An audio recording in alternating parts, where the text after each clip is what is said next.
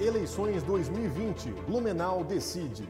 Olá, ouça a entrevista realizada ao vivo no dia 22 de outubro de 2020 com a candidata a prefeita Georgia Faust. Número na urna 50.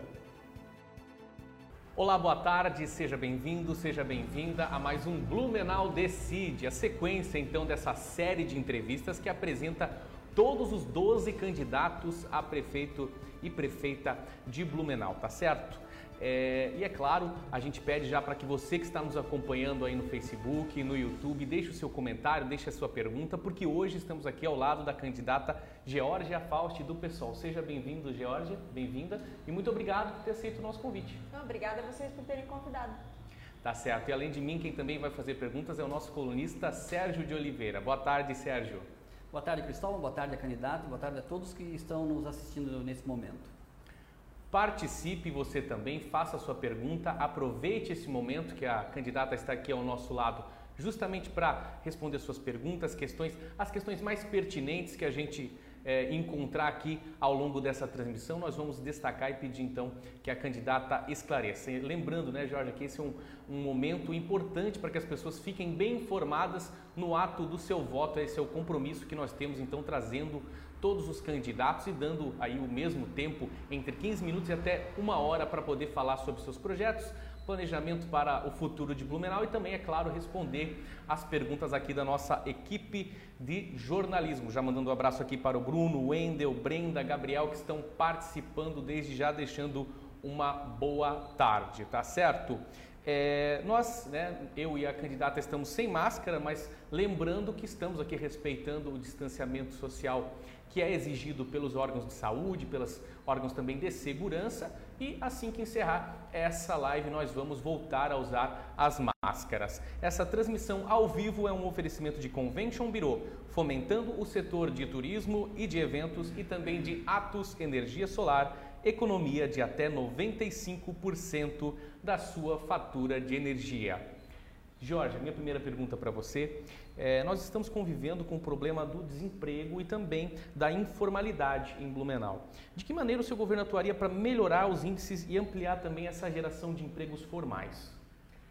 Bom, no nosso plano de governo nós temos diversos, inúmeros projetos sociais que vão beneficiar a população como um todo e também os pequenos comércios e as pequenas empresas e as empresas familiares. Então é até difícil dizer exatamente qual é o ponto que nós vamos aplicar para fomentar a empregabilidade em Blumenau, porque tudo no nosso projeto de governo diz respeito a isso, inclusive a própria questão da tarifa zero. Né? Quando a gente fala de tarifa zero, de uma cidade mais inclusiva, de um meio de transporte mais acessível para a população, a gente fala também de baratear o custo do transporte e de trazer as pessoas mais para o centro, o que também vai aquecer a economia, vai aquecer o comércio local. Quando a gente fala da questão da assistência social, né, de ampliar os programas relacionados à assistência social, melhorar a valorização de alguns profissionais, diminuir as terceirizações, principalmente na educação e na saúde, a gente está falando também de uma qualidade maior no nível de emprego. Então, é, como nós pretendemos governar para o povo e não para uma elite econômica, tudo no nosso plano de governo visa beneficiar a população que mais precisa que inclusive é né, a população que está desempregada, a população que mora nas periferias, a população que não tem acesso a serviços públicos de qualidade. Então, seria tudo que nós conversarmos de agora em diante, você vai ver que vai ser costurado para aquecer a economia, especialmente do pequeno e do microempresário e dos MEIs, né, e também é, melhorar a vida da população de maneira geral. Muito bem, é, candidata, um dos itens do seu plano de governo afirma que é, você irá utilizar imóveis públicos vazios da cidade em programas de moradia popular. Eu te pergunto, em quais imóveis de Blumenau, é, dando exemplos, esse programa funcionaria e quais pessoas estariam aptas a morar lá? Seria de maneira passageira ou fixa? Explicar um pouco melhor esse projeto para as pessoas. Bom, projetos de moradia popular nada mais são do que a aplicação do Estatuto das Cidades no município de Blumenau. Nós temos é, em inúmeras cidades do Brasil, inclusive em grandíssimas cidades e também nas cidades pequenas e também nas cidades médias, um problema muito sério que são os imóveis desocupados. Em Blumenau são em torno de 6 mil. né? E entre muitos outros, muitas outras condições que a gente pode favorecer para que as pessoas de fato tenham acesso a imóvel. É, o Estatuto das Cidades prevê isso, a função social da propriedade também prevê isso, que os imóveis, terrenos e, enfim, precisam ter uma função social, precisam estar sendo utilizados. E nós pretendemos é, instaurar o IPTU progressivo de verdade, né, revisar o que tem sido feito pela Prefeitura até agora e também a partir do momento em que esses imóveis que não estão sendo utilizados, realmente no período de cinco anos, continuem não sendo utilizados, que eles sejam direcionados para moradias populares para as pessoas que realmente precisam e não em função do capital, do lucro e da especulação imobiliária. Tá certo, muitas pessoas participando aqui. É, Verônica, Alice, Wendel, Adriano, Bárbara e Adélia, uma boa tarde a vocês. Mas a gente pede para que vocês deixem perguntas também para que a nossa candidata aqui ao lado possa responder. Nesse momento eu passo a palavra para as primeiras perguntas do nosso colunista político Sérgio de Oliveira. Boa tarde, candidata. Eu queria saber uma coisa da senhora. Ah, hoje a prefeitura ela gasta mais de 50% com a folha de pagamento, com, com o pessoal a senhora propõe é, fazer, contratar mais funcionários públicos para fazer os serviços que hoje que a prefeitura, a prefeitura presta hoje na cidade. Não seria muito perigoso fazer mais concursos e inchar um pouco mais essa máquina, haja vista que esse é um custo a longo prazo? Bom, nós temos vários planos relacionados a isso. É, quando nós falamos de ampliar a questão dos funcionários públicos, nós estamos falando de funções essenciais. Então, por exemplo, hoje a, quase que a maioria dos professores que estão em sala de aula são professores contratados em caráter temporário. Isso é extremamente nocivo para a qualidade da educação. Nós constantemente reclamamos que Blumenau não está atingindo índices bons no IDEB, na Provinha Brasil, nas provas padronizadas.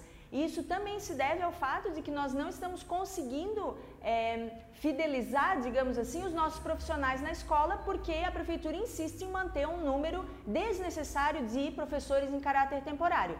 Nós queremos, por exemplo, um dos pontos que eu imagino que você tenha lido no nosso projeto é justamente o concurso público imediato para a contratação das vagas remanescentes, para justamente essas vagas que existem na educação, por exemplo, sejam preenchidas por professores devidamente concursados. Ah, tem outra questão também no nosso plano que também prevê concurso público, que é para a contratação de doulas certificadas. Isso tem uma relação muito importante com a saúde de Blumenau, porque nós estamos falando de gestantes e de mães né, de futuras mães que querem parir e elas têm que ter um atendimento de altíssimo nível nesse momento tão delicado da sua vida. E para nós do pessoal, a presença de uma doula, por exemplo, durante esse processo é fundamental. Claro, sendo sempre uma é, opção, uma alternativa da mulher, porque quem é prota a protagonista do parto é a mulher, mas em ela tendo essa escolha, nós temos certeza que a maioria das mulheres vai optar em ter doulas.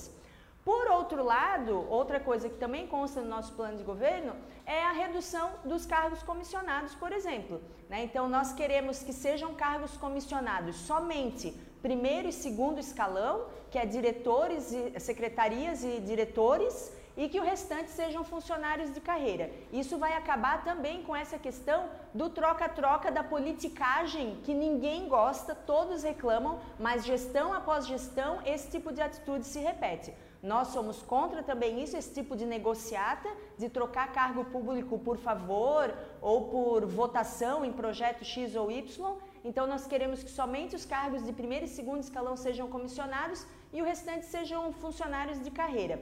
E, além disso, esses cargos de primeiro e segundo escalão vão ser paritários, em questão de paridade de gênero, no mínimo 50% de mulheres.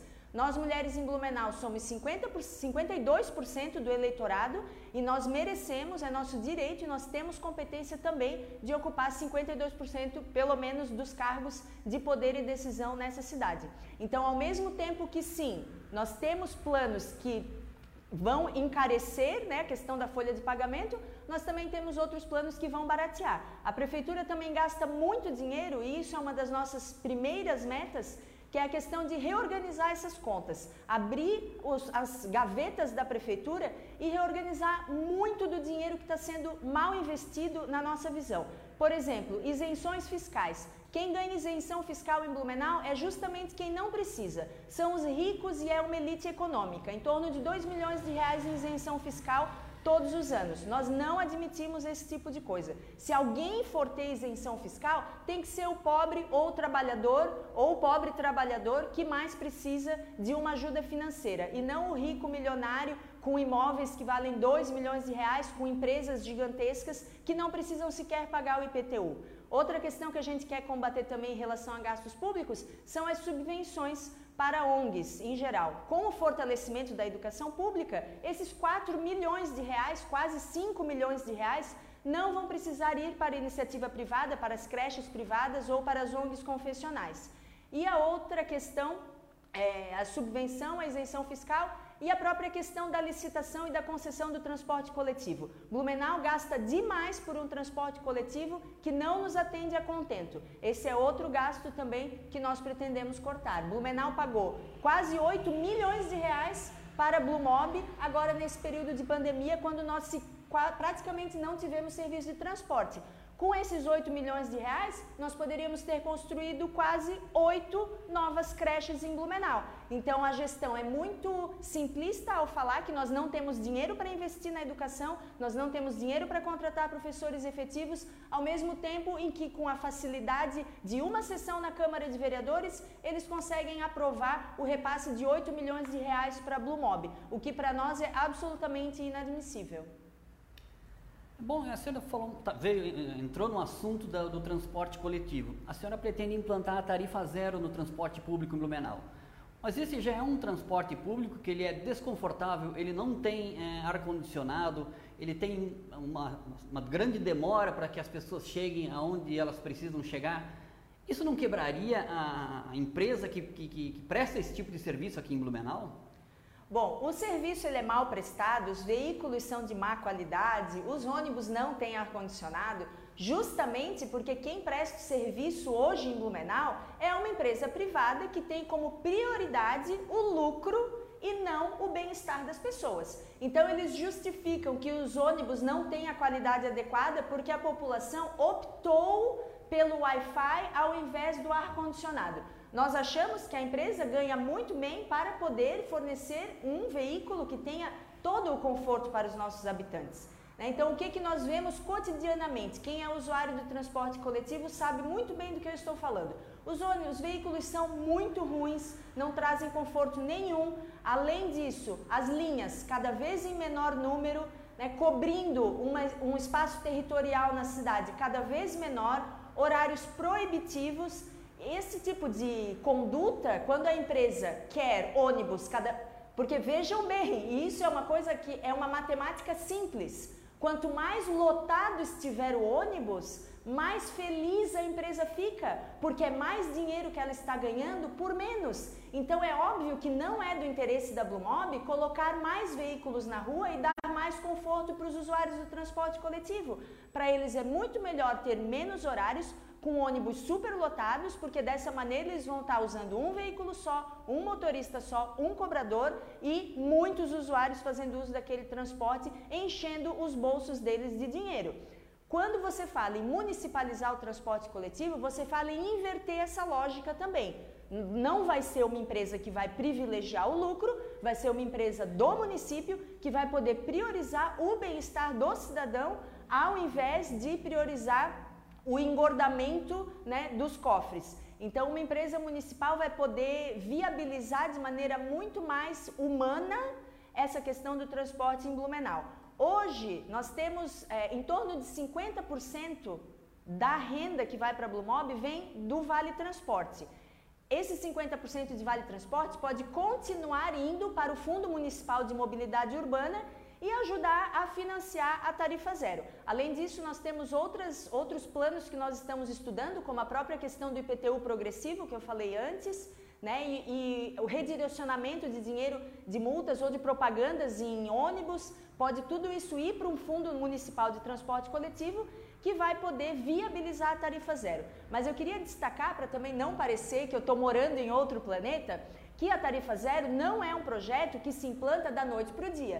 Então não é tão fácil assim, até porque nós vamos estar brigando com pessoas muito grandes, com poder econômico muito enorme, né, que inclusive é, pode ser inclusive um perigo para a segurança do nosso governo, no sentido de campanhas de difamação e diversas, inúmeras coisas que as grandes empresas fazem quando estão descontentes com o governo.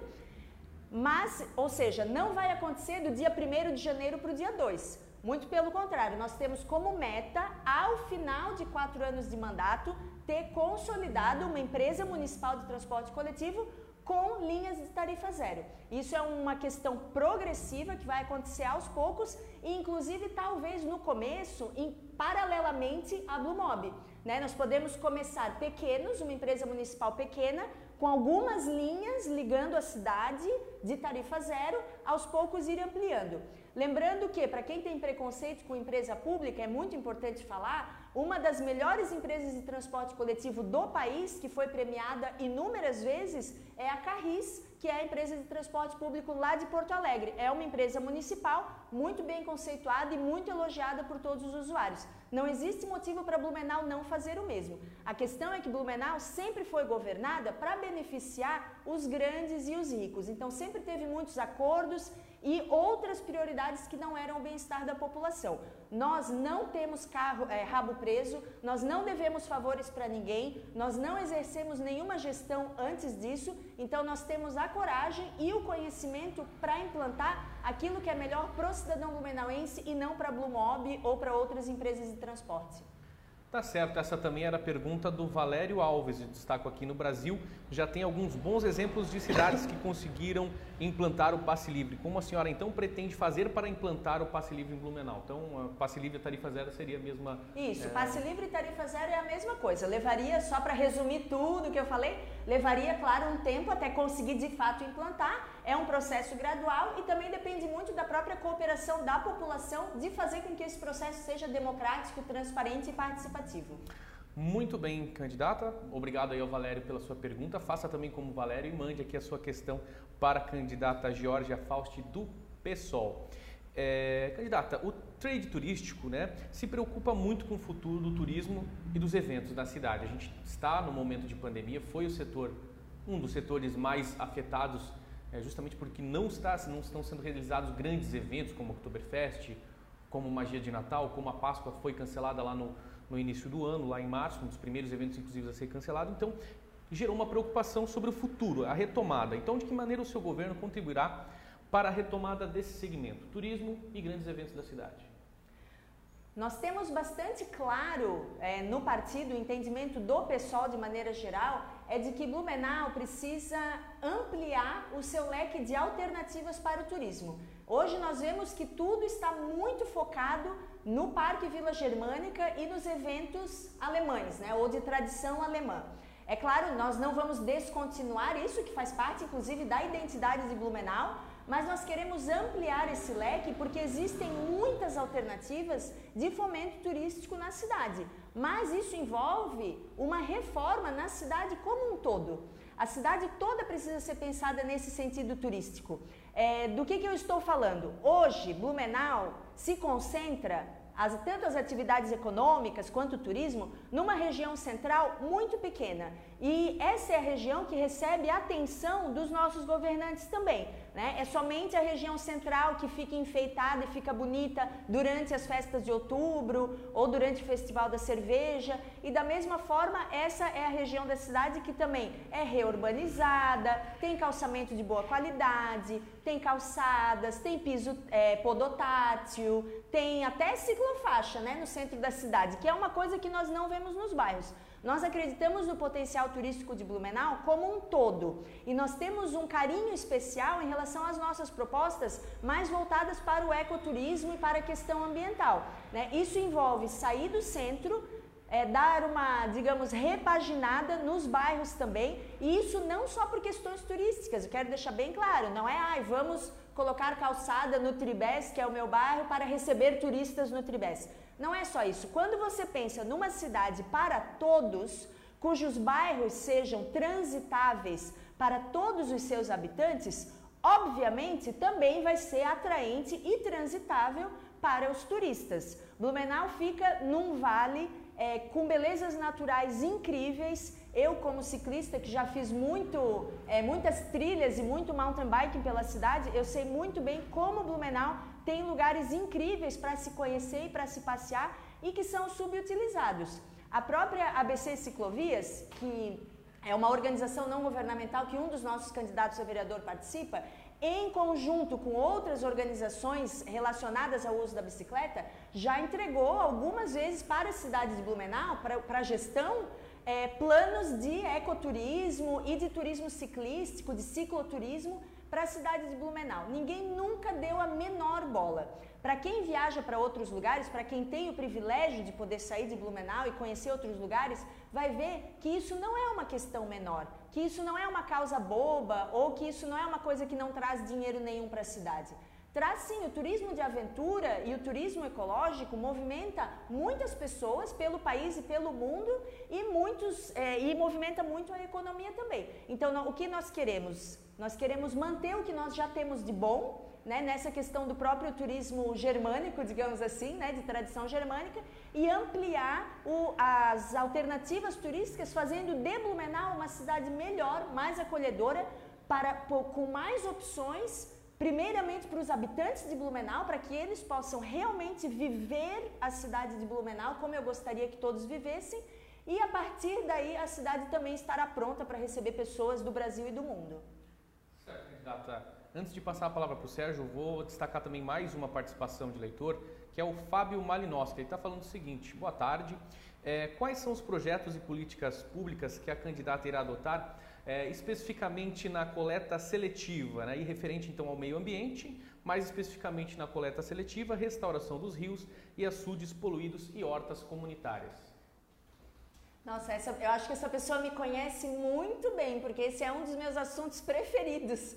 Não é brincadeira, eu não conheço esse, esse Malinowski. Fábio Malinowski, que eu não conheço ele, mas parece que ele me, me estudou antes de fazer essa pergunta, porque realmente esse é um assunto que me interessa muito.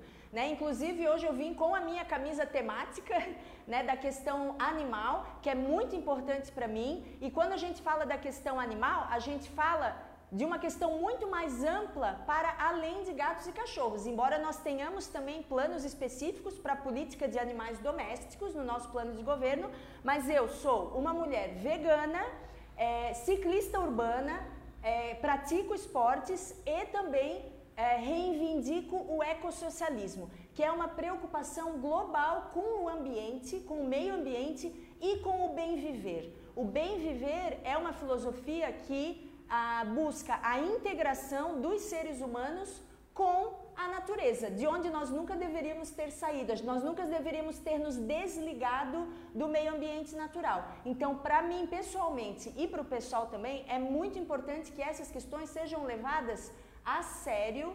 É, de maneira inflexível em todos esses pontos que ele levantou ali, que talvez eu nem vá lembrar de todos. A questão da coleta seletiva certamente precisa ser fortalecida, ela já acontece em Blumenau, a cobertura não é de 100% do território e nem com a frequência que nós gostaríamos, mas pode ser. Mas nós temos uma ideia ainda melhor, que não substitui a coleta seletiva, mas complementa ela, que é a questão da revolução dos baldinhos. Quem está ligado nas pautas ambientais sabe que esse foi um projeto de muito sucesso que foi implantado no município de Florianópolis, que basicamente consiste nas composteiras comunitárias. As composteiras são é, coisas que muitas pessoas não conseguem manter na sua própria casa. Eu tenho duas composteiras em casa, mas eu moro numa casa, é um contexto diferente. Muitas vezes quem mora num apartamento não tem onde colocar o seu lixo orgânico e esse lixo orgânico não vai para coleta seletiva, acaba indo dentro do saquinho de mercado acaba indo para o aterro sanitário, o que para nós é um desastre ambiental. Então, os, a Revolução dos Baldinhos, que é o nome do projeto lá em Florianópolis, nós queremos trazer e implantar aqui em Blumenau também, junto com a questão das hortas comunitárias, que para nós é de fundamental importância. As hortas comunitárias melhoram a qualidade de vida nas comunidades em que elas são implantadas, elas podem ser feitas junto com as composteiras, elas melhoram a integração entre as comunidades, a relação das pessoas entre si, a relação das pessoas com o meio ambiente e com o ciclo da terra e ainda trazem benefícios econômicos para o município. Em algumas cidades, se eu não me engano, é Joinville, a 30% das merendas escolares, ao invés de virem da agricultura familiar, estão vindo das hortas comunitárias. Então, olha que coisa incrível, se a merenda dos nossos filhos nas escolas da rede municipal pudessem vir da própria horta da nossa comunidade, né? E isso também implica em quilômetro zero, é, não vai ter o gasto de transporte, de combustível. Hoje, se você vai ao mercado, a maioria dos alimentos que a gente encontra na feira vem de Antônio Carlos, vem da região ali da Grande Florianópolis. Nós acabamos, ou nós produzimos pouco em Blumenau, ou nós produzimos e mandamos para fora e trazemos também de fora. Isso, de um ponto de vista ambiental, não faz o menor sentido. Nós queremos muito reforçar essa questão da política de quilômetro zero. Produzir aqui com as hortas comunitárias, com uma é, de uma forma autogestionária com a própria comunidade e de modo que essas hortas alimentem a própria comunidade, a unidade escolar que está naquela comunidade, o, o, a unidade de saúde que também está naquela comunidade e isso eu considero um dos pontos mais revolucionários do nosso plano, porque ele não é só uma coisa isolada, ele é uma coisa que vai interferir inclusive na saúde da população, de poder ter acesso gratuito a alimentos sem agrotóxicos, orgânicos, plantados pela sua própria família e em comunidade com esse senso de coletividade que a gente quer que todos tenhamos. Tá certo, candidato. Agora sim eu passo a palavra ao Sérgio. A senhora vem falando muito do, de as escolas terem esses alimentos mais saudáveis. Essa semana a gente teve um problema lá na Intendência da Vila Topava, onde um comissionado eh, comprava as ditas é, produtos orgânicos que a gente depois descobriu que não eram mais orgânicos. E muitos, é, os próprios funcionários públicos, é, nos últimos tempos, vêm se envolvendo hum, com ações não muito legais, né? como por exemplo os casos dos fiscais né, que fazem a fiscalização nas cidades. Como é que a senhora pretende é, barrar todo esse, esse desperdício de dinheiro que vem sendo jogado fora através de, de, não, não tanto dos, dos, seus secretários, mas até do, do, do, funcionário menor, do funcionário de carreira. Como é que como barra isso? Como é que para com isso na prefeitura de Blumenau? Isso vai ser mais uma opinião pessoal do que uma análise científica do que aconteceu, né? O que o que aconteceu essa semana em Blumenau foi uma tragédia. Deixa só eu fazer uma correção. É, não eram alimentos orgânicos, né? nunca teve alimentos orgânicos nas merendas escolares em Blumenau. O que tinha é, por força de lei, existe uma cota de 30% daquilo que é comprado para alimentação escolar precisa vir da agricultura familiar o que já é um progresso comparado a antes, quando nem isso vinha da agricultura familiar, né? Claro, muitos agricultores familiares sim plantam orgânicos ou sem agrotóxicos, sem fertilizantes, mas a regra não é que sejam orgânicos, mas sim que venham da agricultura familiar.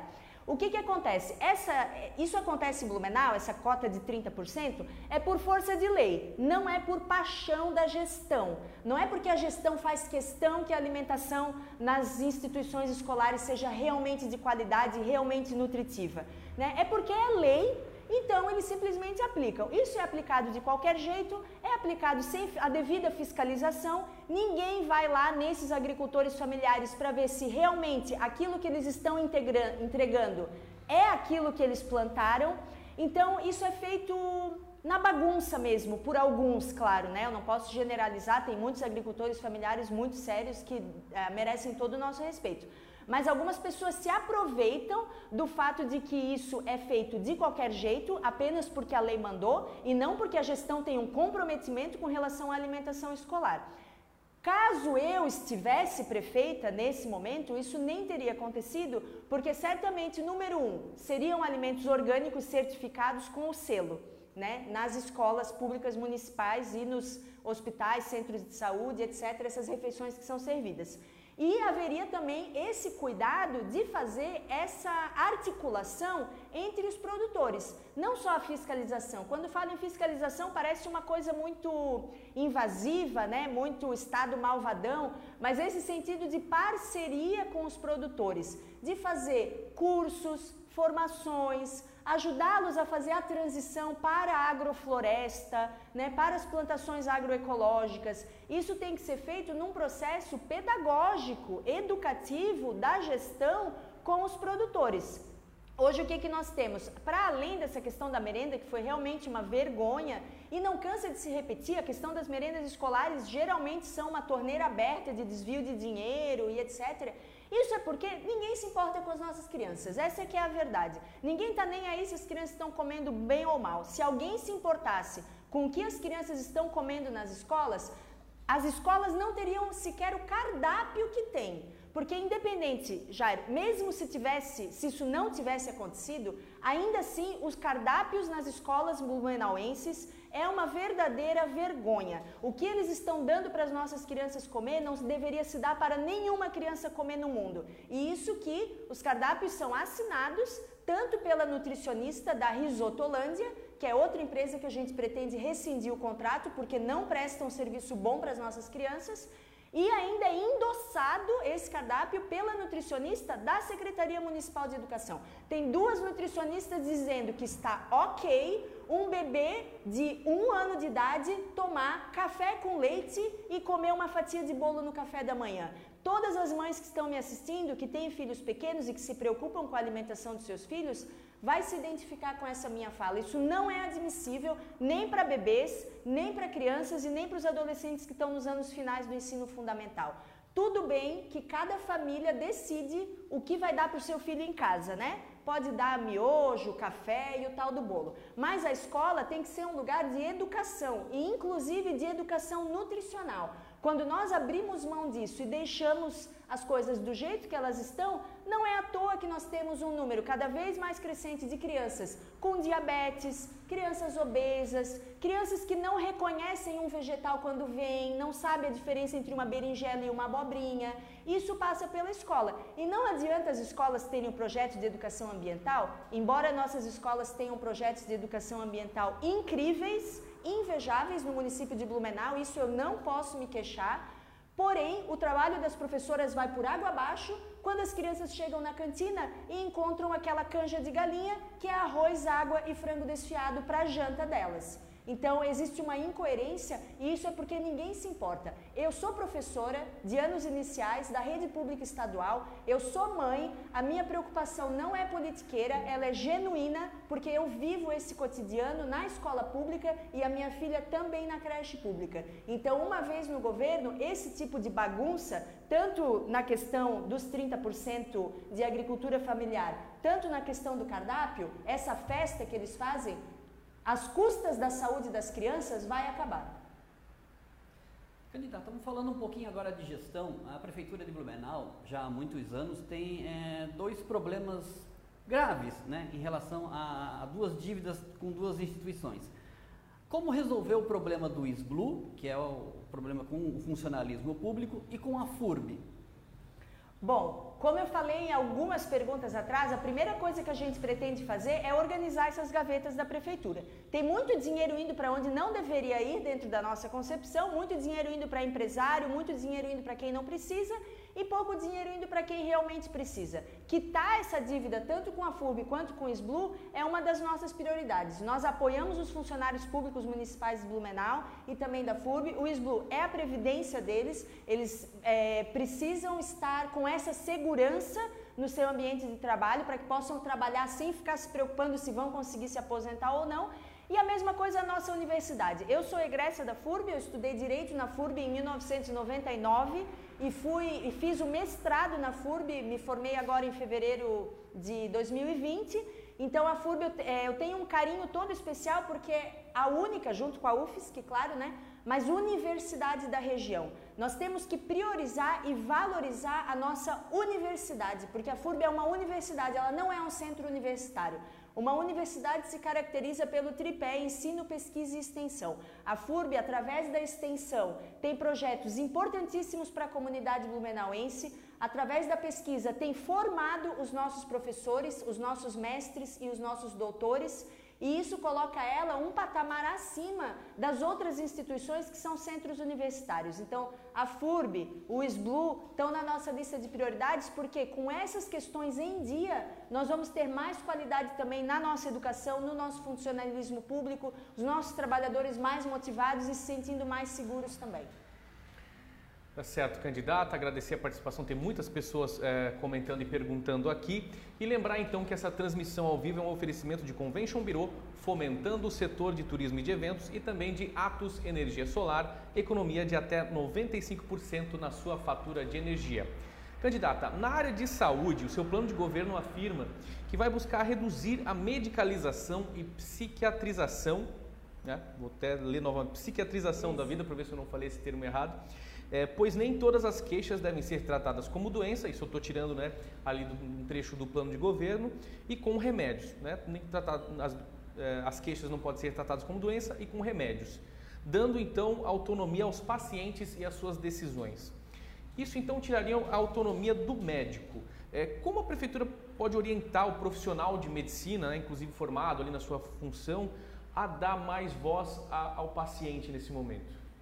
Bom, na verdade não, não é que tiraria a autonomia do médico, né? Não é essa a grande questão. O que, que nós vemos hoje? E eu vejo muito isso com as minhas crianças e também com muitas mulheres que eu atendo.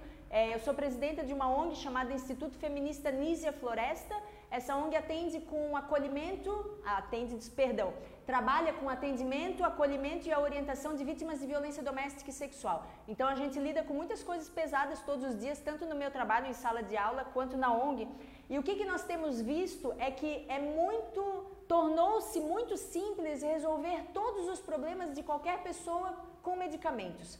Blumenau, uns anos atrás, até ganhou, ganhou um prêmio, um prêmio não, é, é brincadeira, estou sendo irônica, mas foi uma das cidades que mais faz uso de fluoxetina no Brasil.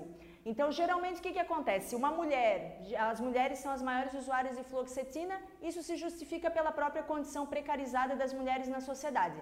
As mulheres vão ao seu médico reclamando de inúmeras questões que podem ser resolvidas de maneira intersetorial ou com uma qualidade de vida melhor, e a primeira coisa que muitos médicos fazem, não todos, claro, não podemos generalizar, é receitar a fluoxetina. Ou a criança que está tendo alguma dificuldade de, aprendizagem na escola é encaminhada para o neurologista. Primeira coisa que o neurologista, neurologista faz é o, a, até esqueci o nome do remédio do, de TDAH. Esqueci, mas é aquele remédio para o déficit de atenção e para a hiperatividade. Nós temos uma parcela muito grande da população que está constantemente medicada e que muitas vezes acaba tendo dificuldade de interagir com a realidade porque alguns desses medicamentos são realmente muito fortes. É, o nosso, a nossa proposta não é proibir nenhum medicamento e nós entendemos que em muitas situações realmente os medicamentos são necessários. Quando a gente fala pela não medicalização da vida, a gente fala de ampliação da atenção básica, por exemplo, que tem que ser via ESF. Nós do pessoal somos contrários aos AGs, por exemplo. O AG, a agência, o ambulatório geral, é um formato que é uma aberração blumenauense que não está no modelo do SUS, não faz parte do programa do SUS, que Blumenau já tinha e acabou mantendo depois com a implantação do SUS e que não é esse atendimento visando a prevenção e a vida em comunidade que tem os ESFs. Hoje Blumenau é uma das 30 cidades do estado de Santa Catarina que tem cobertura de ESF inferior a 50%. Veja, são só 35 cidades de um universo de 297. 297 municípios nós temos no estado de Santa Catarina. Somente 35 têm a cobertura de ESF abaixo de 50%. Isso mostra o descaso do governo em relação à saúde pública, que fica apostando nos AGs, muitas vezes investindo nos AGs, ampliando os AGs, e os AGs não têm a eficácia que tem um ESF. Nós só podemos. Tem muita gente falando de UPA. Eu também não estou acompanhando muito os programas eleitorais porque a gente está na correria de campanha. Mas eu vi muitos candidatos falando de UPA, mas não vi nenhum deles falando que existe uma pré-condição para ter UPA no município de Blumenau, que é ter 50% de cobertura de ESF. Não adianta, não vamos ter UPA enquanto não ampliar os ESFs. Nós precisamos ter mais de 50%. E a maioria dos municípios catarinenses tem mais de 70% de cobertura, a grandíssima maioria. Ou seja, se a maioria dos municípios catarinenses tem mais de 70% de cobertura do ESF, é possível fazer. Por que, que não fazem em Blumenau? Isso é falta de boa vontade política, porque o dinheiro para isso nem é 100% dos cofres da prefeitura, porque vem verba da saúde, do Ministério da Saúde. É só o secretário da saúde entrar lá, preencher o formulário, claro, com muitas informações técnicas, e solicitar um ESF, um ESF novo. A mesma coisa em relação à implantação do NASF. O NASF é fundamental, o núcleo de apoio à saúde da família. Nós não temos NASF em Blumenau. Blumenau é uma das únicas cidades de Santa Catarina que não tem NASF. NASF, para a audiência que talvez não está familiarizado com esses termos da saúde pública, o NASF consiste de uma equipe multidisciplinar que presta assistência para os ESFs. Porque o ESF sempre é um time pequeno de trabalhadores, porque atende também um território pequeno da população. Tem o médico da família, duas ou três enfermeiras, né, as agentes comunitárias de saúde, que são fundamentais para o sucesso do ESF, secretária. Então, quando você tem casos mais graves, né, ou que demandam uma atenção mais multissetorial, o NASF é o departamento que tem o fisioterapeuta, o pediatra, o arte educador, o nutricionista, que tem um, um, arsenal de profissionais intersetorial, interdisciplinar, que vai trabalhar em conjunto com os RCFs para pensar em soluções, não só para aquele paciente específico, mas também para aquela comunidade, porque às vezes o problema não é da pessoa, às vezes o problema é da região, às vezes o problema é saneamento básico, que as crianças estão tendo muitos vermes, por exemplo, né? Isso às vezes é questão de saneamento, e essa equipe trabalha em conjunto. E aí nós temos os ESF solitários espalhados pela cidade, sem o NASF para ser esse órgão centralizador e obviamente os médicos também acabam ficando sem opção e caem nessa, nesse discurso da medicalização, porque acaba sendo o que eles conseguem fazer com as ferramentas que eles têm. Com o aumento da qualidade da saúde, nós vamos automaticamente atingir esse objetivo do plano de governo, que é as pessoas menos medicadas por coisas que podem ser resolvidas no SUS na atenção básica. Tá certo, vamos destacar mais uma participação aqui, dessa vez do Diego Franzman. Ele pergunta o seguinte: eh, gostaria de saber da candidata a sua proposta referente aos impostos municipais, ISS, IPTU e TBI ao qual é definido no início do plano orçamentário de cada município. Haverá alguma alteração, redução? Como é que vocês, né, como é que a sua candidatura vê a questão dos impostos, um reajuste ou uma redução? O único imposto sobre o qual a gente de fato está debatendo é em relação ao IPTU, como eu respondi quando eu falei lá sobre a tarifa zero. Né? Nós queremos revisar essa questão do IPTU progressivo em Blumenau. Ele já acontece, porém de um jeito que eu diria que é um pouco uh, deficitário, né? Nós queremos é, aprimorar dentro daquilo que prega o Estatuto da Cidade. O IPTU tem que ser progressivo. Quem tem mais dinheiro precisa pagar mais. Quem tem imóveis desocupados precisa pagar ainda mais, porque esse imóvel desocupado, de acordo com o Estatuto da Cidade, não é a Georgia que está falando, é o Estatuto da Cidade lá de 2001, que não era nem dos governos de esquerda, né? lá de 2001, o Estatuto da Cidade já previu essa função social da propriedade. Imóveis desocupados têm que ter uma função social e tem que ter um uso. Se não tiver uso, vai ser aumentado o IPTU progressivamente durante cinco anos e no final desses cinco anos aí as outras providências que também constam no Estatuto da Cidade serão tomadas. Esse é o único imposto que está, digamos, na nossa mira. Tá certo. Volto a passar a palavra para o Sérgio. Candidata, a senhora é favorável para que os terminais urbanos da cidade ofereçam outros serviços, como por exemplo PROCON, marcação de consultas, rematrículas de escolas municipais? Olha, Jairo, nós não debatemos isso. Um, a princípio, sim, eu não vejo nenhum. Serviços públicos municipais que possam ser facilitados para a população devem sim ser descentralizados.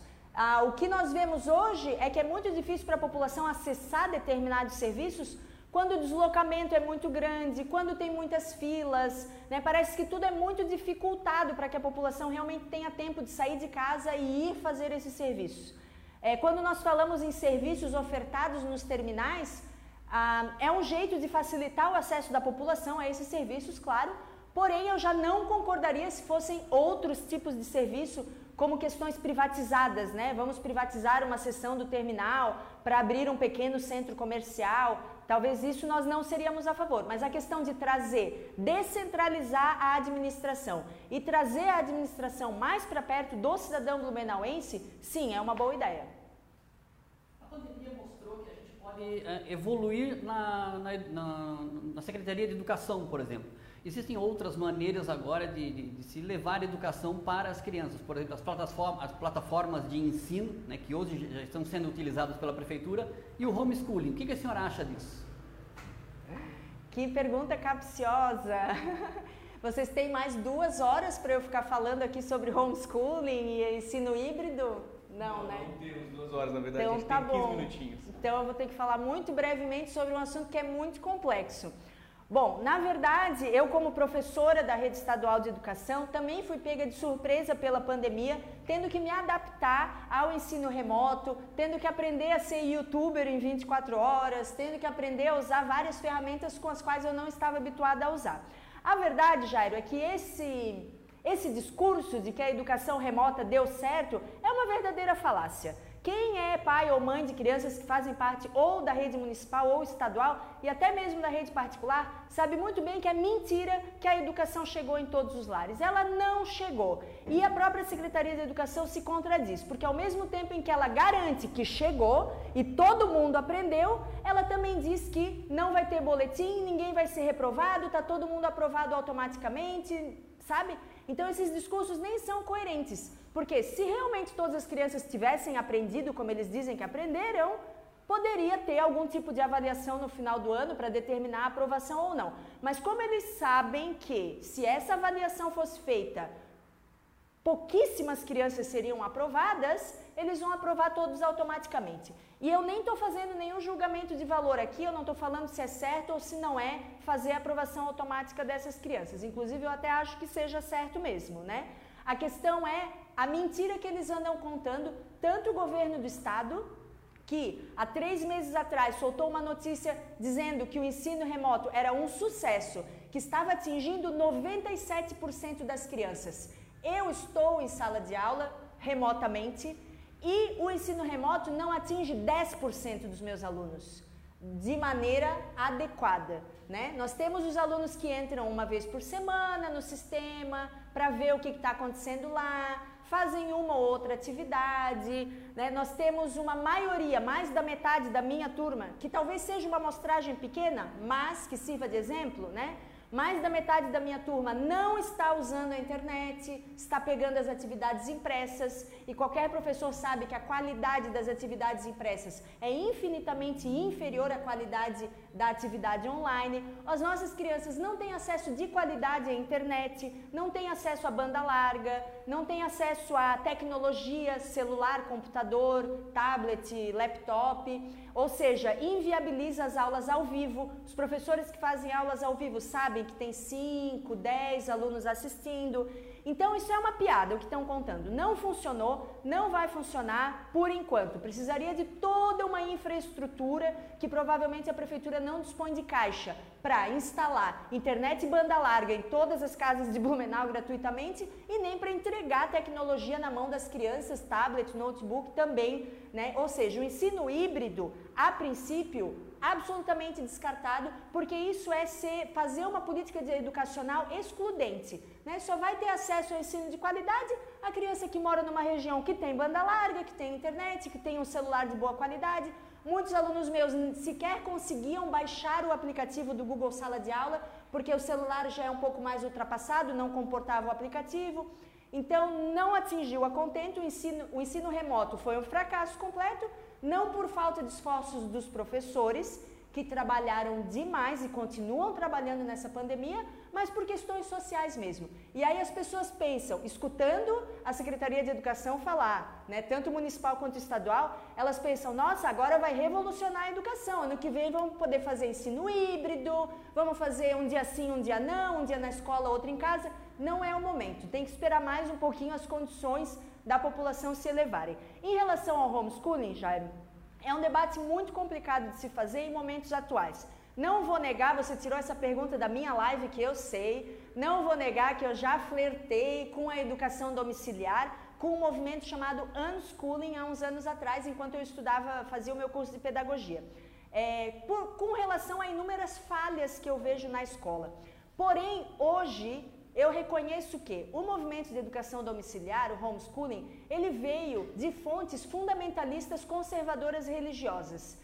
Em sua maioria, em sua maioria, quem defende o homeschooling são pessoas que são fundamentalistas religiosas e que querem privar as suas crianças do convívio com o diferente.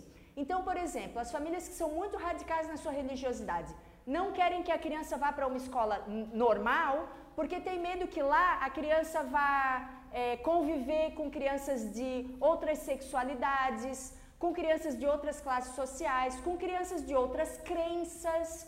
Então eles têm esse ideário da poluição, né? Eles não querem que seus filhos se poluam com crianças que são diferentes delas. Então, nesse momento da política, onde nós temos essa onda conservadora, com um governo nacional também apoiando o fundamentalismo religioso, Bolsonaro sendo um governante assassino, fascista e que apoia esse tipo de atitude, nós não temos opção a não ser repudiar a questão do homeschooling. A função social da escola é ensinar as crianças não só português e matemática, embora também, é claro, mas também ensinar as nossas crianças a serem cidadãos, a conviverem com o diferente, a debaterem politicamente, como nós estamos fazendo no período eleitoral, a tratarem com respeito aquelas outras pessoas que pensam de forma diferente.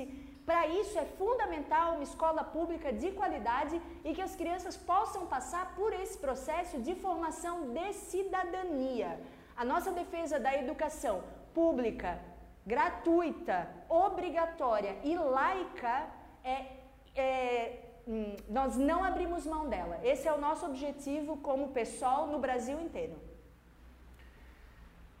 Certo, candidata. É, temos mais uma pergunta antes de encerrar ainda, uh, antes de passar, na verdade, para suas considerações finais. Uh, eu pincelei aqui também um item do seu plano de governo que fala o seguinte: é, no seu item é, de segurança, o plano afirma que irá garantir as condições de atendimento da Delegacia de Proteção à Mulher, à Criança e ao Adolescente e vai além ao dizer que a delegacia deverá ser ampliada para abranger também a proteção e atendimento especializado à população negra, povos originários, refugiados, pessoas com deficiência e as vítimas das demais violências de gênero e relativas a LG, LGBTQIA+.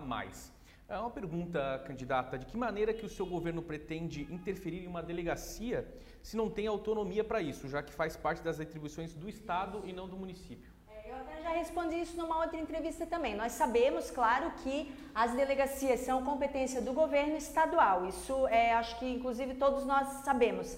Mas nós, estando no governo, nós vamos fazer essa articulação com o governo estadual e essa pressão também para que o serviço prestado da, pela delegacia seja a contento para as necessidades da população blumenauense. Então esse é mais um projeto de articulação política do que de fato uma coisa que nós possamos fazer já entrando no governo.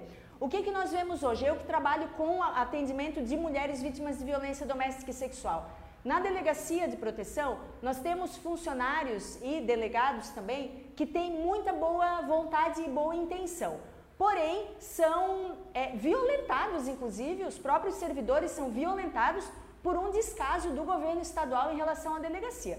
É só você, eu imagino que você como jornalista já tenha ido até a delegacia, então você sabe que as instalações lá são é, indefensáveis, né? não tem acessibilidade nenhuma, não tem rampa, não tem sequer bebedouro. A última vez que eu estive lá não tem sequer bebedouro. Os funcionários da delegacia, eles precisam fazer vaquinha para trocar lâmpada. Eu não consigo nem imaginar como é trabalhar num lugar onde você tenha que fazer vaquinha entre os próprios funcionários, gastando do próprio salário para trocar lâmpada porque o Estado não manda dinheiro. Então, a nossa função no sentido de proteção das minorias, das mulheres e de todas as minorias elencadas ali no, no plano de governo é justamente fazer essa pressão e essa articulação com a Secretaria de Segurança Pública para que dê condições para que a delegacia funcione de maneira eficaz, porque não é o que acontece hoje. Hoje, por exemplo, por melhor que seja o atendente, o agente que tome o depoimento da mulher, por melhor que seja, tem uma sala de depoimento que não tem divisória. É separada por um biombo. Então, uma mulher que foi estuprada ou que sofreu violência doméstica ou qualquer outro tipo de violência que vai até a delegacia, ela não tem sequer a privacidade para relatar o seu caso para o escrivão, porque ela sabe que todo mundo da sala está ouvindo o relato dela. Então, isso é uma função que nós, nós temos esse compromisso. A questão de ampliar o atendimento para outras minorias foi proposta da nossa candidata vereadora, Manuela, né, para que atenda também PCDs é, e as pessoas LGBTQIAP+, para que realmente possa se dar um atendimento de qualidade para essas pessoas. Agora a delegacia vai mudar de lugar, ainda bem, foi uma luta da delegada, a doutora Juliana, durante muito tempo, eu acompanho esse processo, porque a gente tá, frequenta muito a delegacia, né? Então, esse processo de luta que foi para ela conseguir encontrar um imóvel, fazer as reformas de adequação, a previsão é que até janeiro eles estejam num imóvel novo, isso já vai facilitar o nosso trabalho, porque o espaço vai ter, só falta pressionar o governo estadual para realmente fazer com que Blumenau proteja as suas mulheres e todas as suas minorias, coisa que hoje não acontece, né? O índice de violência doméstica em Blumenau está cada vez maior e tem aumentado. Hoje ainda eu li uma notícia que no Brasil, a cada oito minutos uma mulher é estuprada ou espancada. Esses índices se refletem em Blumenau, que embora tenha um IDH muito alto, assusta o nível de violência contra as suas mulheres e isso tem que acabar. Certo, candidata, três minutinhos para suas considerações finais. Nossa, eu falei tanto que agora fica até difícil fazer as considerações finais. O nosso plano de governo se chama pra, é, Plataforma 50, Diversificar e Coletivizar. Nas nossas mentes, nós do pessoal, quando construímos esse plano de governo coletivamente, foi justamente trazer para ele tudo aquilo que angustia a população de Blumenau. O nosso partido e os nossos candidatos é composto, uh, eles são trabalhadores, são usuários da saúde pública, são usuários da educação pública, são usuários da bicicleta como meio de transporte. Você não fez nenhuma pergunta sobre bicicleta, eu estou muito chateada porque eu tinha muito para falar a esse respeito. É, somos ciclistas urbanos, eu sou com a minha filha de 3 anos, o Gil também é. Nós conhecemos a cidade a fundo e nós sabemos a solução para os problemas da cidade. Nenhuma das nossas propostas é, vem do mundo dos sonhos, mesmo a tarifa zero, que as pessoas questionam muito, né? a tarifa zero é uma proposta que já foi implementada em mais de 10 municípios brasileiros com sucesso. A tarifa zero não é só para o bem da população que não vai pagar transporte coletivo. A tarifa zero é uma pauta ambiental também, porque na cidade, numa cidade do interior de São Paulo, cujo nome eu esqueci novamente, no terceiro mês de tarifa zero, o uso do transporte público triplicou. As pessoas de fato começaram a deixar o carro em casa para usar o ônibus. Isso envolve menos congestionamento, menos trânsito na cidade, menos poluição e menos acidentes de trânsito. Nós vamos conseguir com a tarifa zero economizar, inclusive na saúde. Vão ter menos obstáculos, menos é, acidentes automobilísticos. Então, esse está sendo o nosso carro-chefe, porque é uma coisa que vai melhorar a qualidade de vida de todo mundo. Nós sabemos como fazer, nós temos parceiros para nos ajudar a fazer também, gente que entende muito, nós estamos estudando muito para implantar e para fazer uma cidade realmente, uma Blumenau mais justa e para todos, e não somente para uma elite econômica. Tá certo, até respondendo a candidata, a gente tinha sim pergun perguntas específicas aí, a mas questão ela do fala bicicleta, demais. mas é, nosso tempo estourou, a gente acabou dedicando as, as demais perguntas e também a participação de você que nos acompanhou. Nós agradecemos muito a você, agradecemos muito também a candidata Georgia Fausti do PSOL, que esteve aqui respondendo então a essas perguntas. E agradecemos a também você, Sérgio de Oliveira, nosso colunista político, por mais uma participação é, e mais perguntas aí. Vamos para as próximas, né? Eu que agradeço. Hoje foi uma boa conversa que a gente teve. Semana que vem a gente tem mais duas entrevistas com mais dois candidatos à Prefeitura de Blumenau. Sérgio, desculpa, eu te chamei de Jairo, tá? Desculpa, desculpa. tá certo, acontece. Agora, é, reforço o agradecimento a você que está nos acompanhando, muitos comentários, muitas pessoas curtiram, compartilharam também essa transmissão ao vivo. A gente pede para que vocês sigam então acompanhando essa sabatina e lembrando as sabatinas e lembrando então que para quem não conseguiu ver no, no ato aí, né, no nosso ao vivo, a live fica armazenada no nosso Facebook, também no nosso canal do YouTube e a gente publica também no IGTV e em podcast nas plataformas Spotify e Deezer, tá certo? É, não posso encerrar, é claro, sem mencionar aqui os nossos apoiadores é porque essa transmissão ao vivo é um oferecimento de Convention Bureau, fomentando o setor de turismo e de eventos e também de Atos Energia Solar, economia de até 95% na sua fatura de energia. Um grande abraço e até a próxima. Tchau. Acompanhe também as entrevistas com os demais candidatos a prefeito ou prefeita de Blumenau nas principais plataformas de podcast ou em omunicipioblumenau.com.br barra eleições 2020. Eleições sem cedilha e sem acento.